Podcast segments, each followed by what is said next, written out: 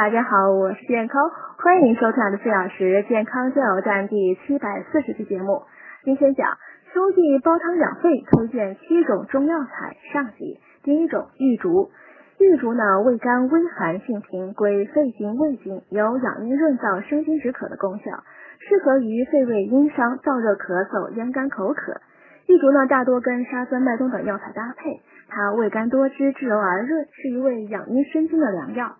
玉竹中所含的维生素 A 对于改善干裂、粗糙的皮肤状况有不错的效果，但痰湿气滞者禁服，脾虚便溏者慎服。第二种麦冬，